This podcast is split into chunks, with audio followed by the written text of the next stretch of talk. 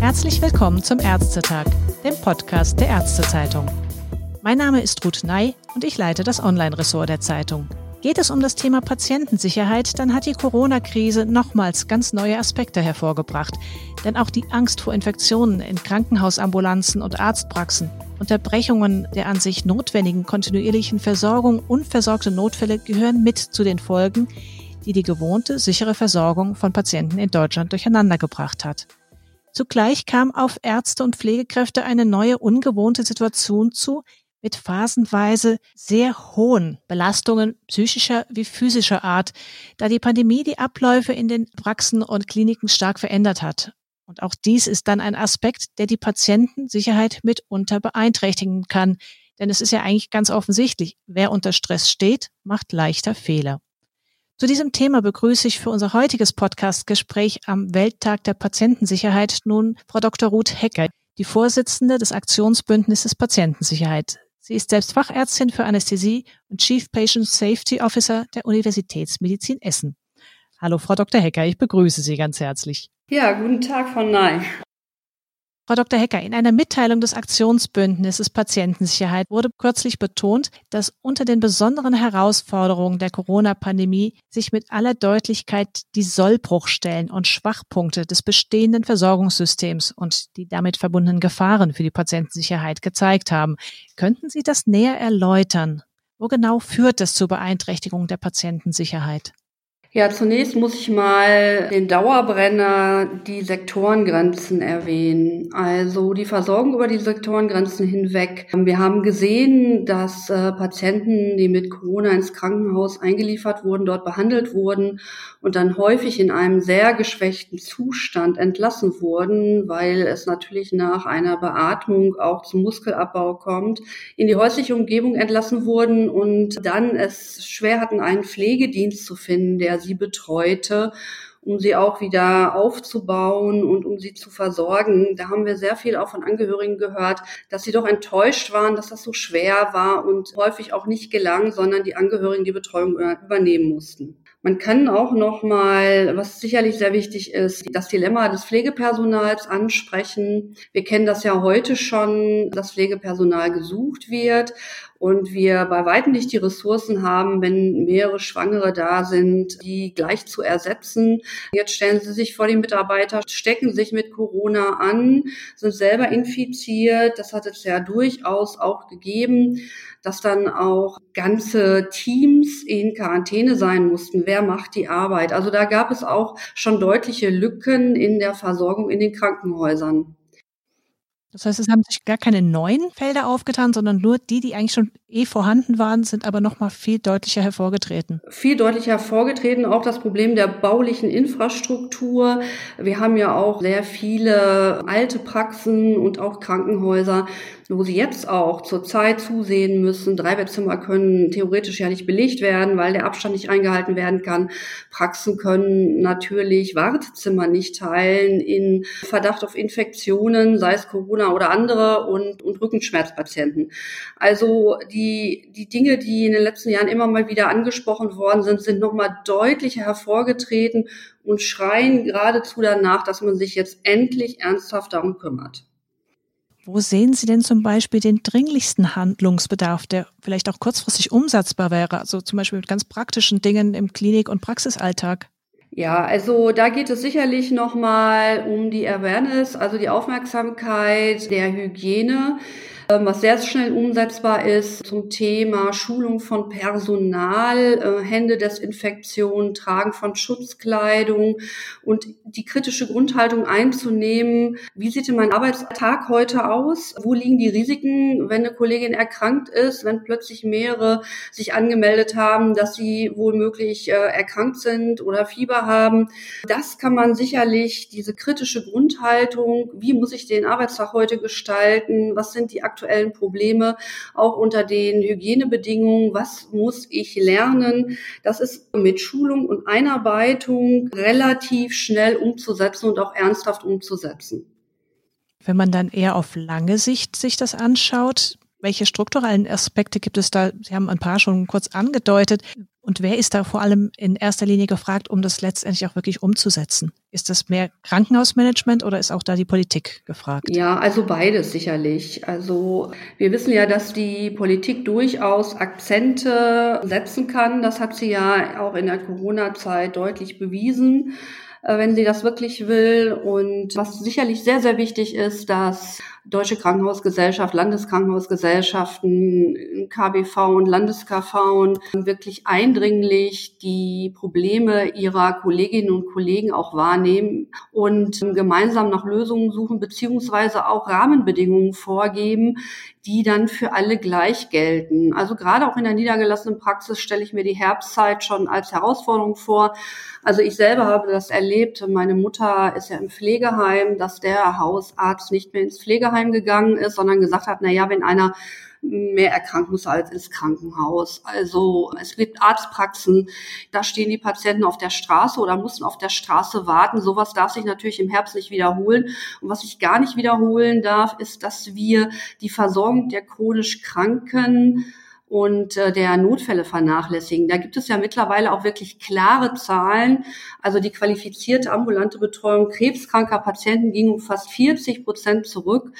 Und auch die Psychotherapeuten haben, obwohl sie, glaube ich, deutlich auf Videokonferenzen zurückgegriffen haben, Rückgänge zu verzeichnen, wenn auch geringe. Genauso sieht es ja auch mit den Einweisungen Schlaganfall, Herzinfarkt aus. Also entweder hatten wir in der Vergangenheit eine absolute Überversorgung das muss man auch ganz klar sagen.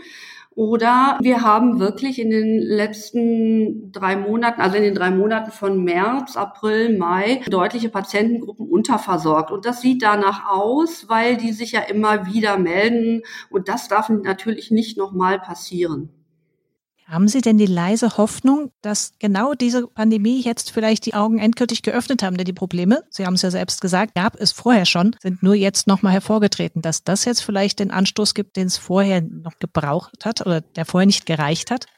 Also was die Digitalisierung angeht, auf jeden Fall. Ich glaube, der Weg, äh, das war ein Dammbruch. Der geht weiter voran, auch wenn man sich jetzt kurzfristig noch mal ein bisschen über den Datenschutz streitet, glaube ich, dass telemedizinische Anwendungen Versorgung der Patienten zu Hause, Datenüberlieferung an den Hausarzt oder an die Klinik, dass das kommen wird und äh, wirklich, da hat es einen deutlichen Fortschritt gegeben. Ich würde mich natürlich freuen, wenn die Länder ihrer Verpflichtung nachgeben, für die Investitionen im Krankenhauswesen zu sorgen. Und ich würde mich natürlich freuen, wenn auch das Problem des Pflegepersonals endlich wahrhaftig ernst genommen würde. Natürlich ist das ein Beruf, der jede Krise übersteht, weil Ärzte und Pflegepersonal braucht man immer. Aber die Wertschätzung, die Bezahlung, äh, die Bedingungen müssen sich wirklich dringend verändern. Das ist ganz, ganz wichtig. Also beide Seiten, sowohl Pflegepersonal selber als auch die Politik müssen daran arbeiten, dass sie Pflegepersonal zum einen erkennt, das ist ein krisensicherer Job, aber auf der anderen Seite auf jeden Fall auch die Politik und die Gesellschaft was tun muss, damit die Wertschätzung auch wirklich beim Pflegepersonal ankommt. Sei es die Delegation ärztlicher Leistungen, sei es die Wertschätzung in den Teams und vieles andere mehr. Haben Sie vielleicht aus Ihrer eigenen Arbeit an der Universitätsmedizin Essen, die ist ja in vielen Bereichen, auch was die Digitalisierung angeht, mit dem Krankenhaus der Zukunft, eine Art Vorreiter? Haben Sie da ein konkretes Beispiel, wie Sie das dort umgesetzt haben, auf bestimmte Probleme während der Corona-Pandemie einzugehen, um die Patientensicherheit zu gewährleisten? Ja, wir sind Vorreiter in Richtung Smart Hospital. Das bedeutet halt, die Beziehung herzusetzen zwischen ich sage jetzt mal platt Mensch und Maschine. Also der Mensch äh, darf dabei nicht verloren gehen. Aber natürlich liegt die Tücke auch im Detail. Wir haben in Essen das sehr strikt so gemacht, dass wir Covid von Non-Covid-Bereichen getrennt haben. Natürlich musste Personal geschult werden für die Covid-Bereiche. Das ist auch nicht trivial, denn wenn Sie erst in der Augenklinik gearbeitet haben und sollen dann im Vollschutz arbeiten, das muss man lernen. Und ich kann nur sagen, dass wir, glaube alle froh waren, dass die Stationen letztendlich nicht voll waren, so wie es eigentlich mal befürchtet wurde. Denn ich glaube, dann hätte es schon ein ganz deutliche Belastung im Pflegepersonalbereich gegeben. Die Digitalisierung hat insofern, dass wir natürlich mit dem Rettungsdienst Datenauswertung schneller machen könnten, im Moment allerdings noch nicht so viel geholfen, weil es noch nicht so vollendet umgesetzt ist, wie es sein könnte in zwei, drei Jahren. Aber ich denke, es hat schon auch geholfen, dass wir dabei sind, eine Struktur zu schaffen, wo Angehörige sich melden können, wenn sie mit einem Arzt sprechen wollen oder wenn sie Termine haben wollen. Denn es ist ja so, dass gerade in der Corona-Zeit, da sind uns auch sehr viele Fälle begegnet, die Patienten kommen ins Krankenhaus, aber die Angehörigen dürfen sie nicht begleiten oder besuchen. Und oftmals bei den chronisch kranken und alten Patientinnen und Patienten ist es ja wichtig, dass man die Angehörigen mehrmals fragt, was hat denn vorgelegen, was war vor zehn Jahren, welche Operationen hat es denn gegeben, wo gab es besondere Komplikationen in der Vergangenheit. Und äh, da sind schon Kommunikationsabbrüche äh, passiert. Das muss man ganz klar sagen. Wir haben in Essen deutlich darauf hingewiesen, dass wir äh, die Ärzte sich wirklich bemühen, alle Anfragen der Angehörigen telefonisch auch zu beantworten. Und das musste auch dokumentiert werden, damit man das im Verlauf auch sehen konnte.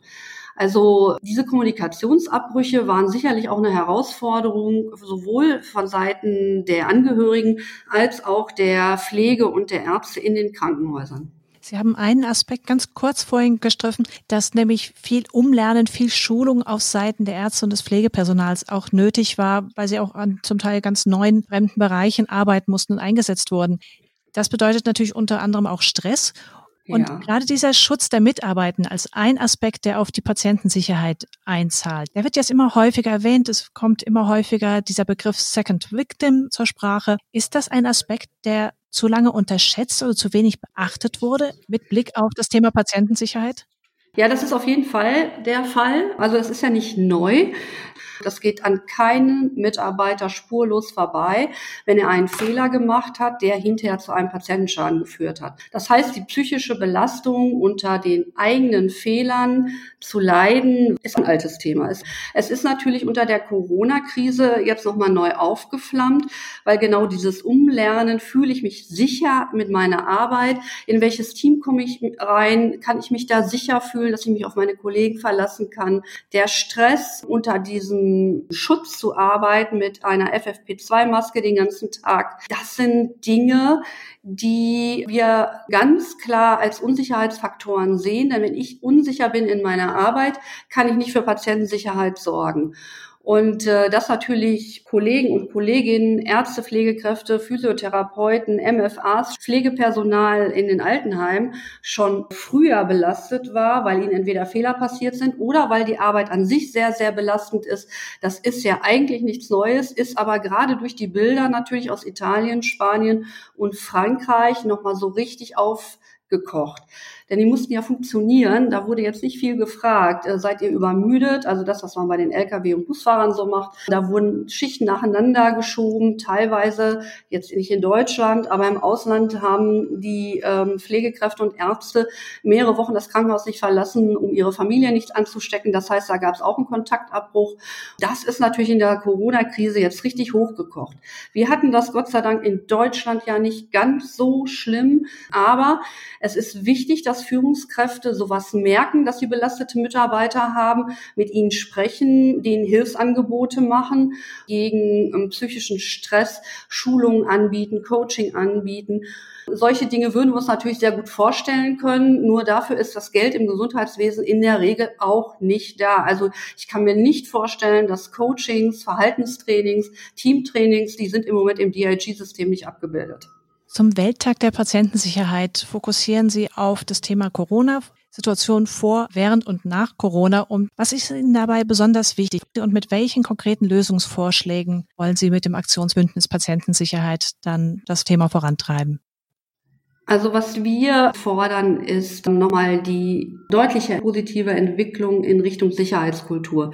Die Krise könnte eine Chance sein, wenn wir nicht in alte Muster zurückfallen. Sicherheitskultur bedeutet, dass ich egal wo ich bin und im Gesundheitswesen zu tun habe, laut sagen kann, was falsch läuft, das gehört wird von meinen Kollegen und Kollegen und von der Führung und man das bewertet, ist das, ist das gerechtfertigt und wenn ja, versucht Maßnahmen dagegen zu ergreifen. Und für die Politik wäre das also wirklich die Bekämpfung der Grenzen zwischen den Sektoren, Personalmangel in der Pflege und vor allen Dingen auch bauliche Infrastrukturen nochmal deutlich zu fördern, damit die besser werden. Der Bau an sich eines Hauses, einer Praxis hat ganz, ganz viel mit Patientensicherheit und Hygiene zu tun.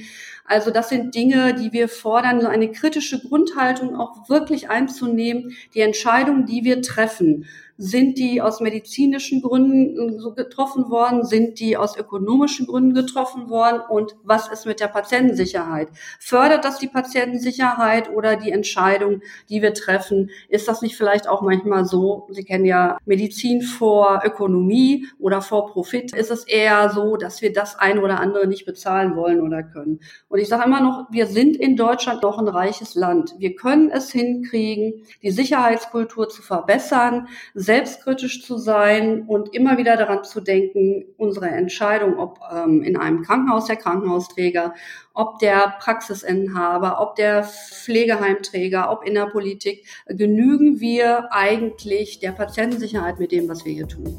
Ein wichtiges und gutes Schlusswort. Ich danke Ihnen, Frau Dr. Hecker, für das Gespräch. Sehr gerne, Frau Ney.